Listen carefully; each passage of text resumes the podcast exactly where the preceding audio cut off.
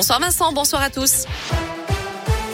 À la une, une dose de rappel pour les plus de 40 ans. La Haute Autorité de Santé recommande à toutes les personnes de 40 ans et plus de recevoir une troisième dose de vaccin contre le Covid.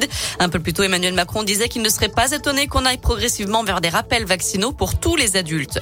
Le nombre de classes fermées à cause du Covid n'a jamais été aussi élevé depuis la rentrée scolaire. Plus de 4000 à l'échelle nationale. Un chiffre qui a plus que triplé depuis les vacances de la Toussaint. Dans l'Académie de Lyon, 219 classes sont fermées et plus de 500 élèves contaminés.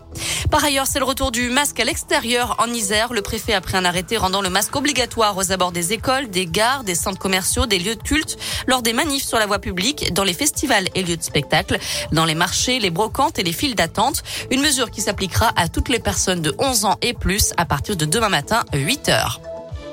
Soixantaine de lycéens évacués vers 14h30 de leur établissement à Nantua, conséquence d'une fuite au niveau d'un coffret gaz à proximité du lycée professionnel rural de l'Ain. Les élèves se sont retrouvés pendant une heure dans la rue avec une quinzaine de professeurs.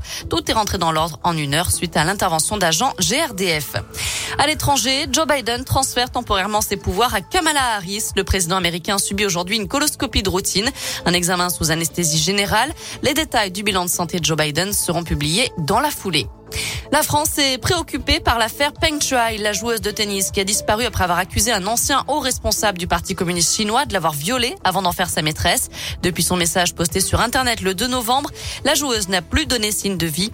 De, de nombreux sportifs pardon, lui ont apporté son soutien. De son côté, l'ONU demande des preuves que la championne de tennis va bien.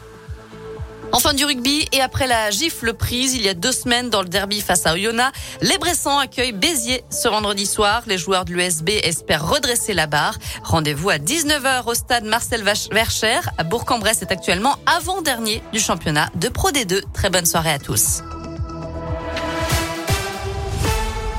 Merci beaucoup.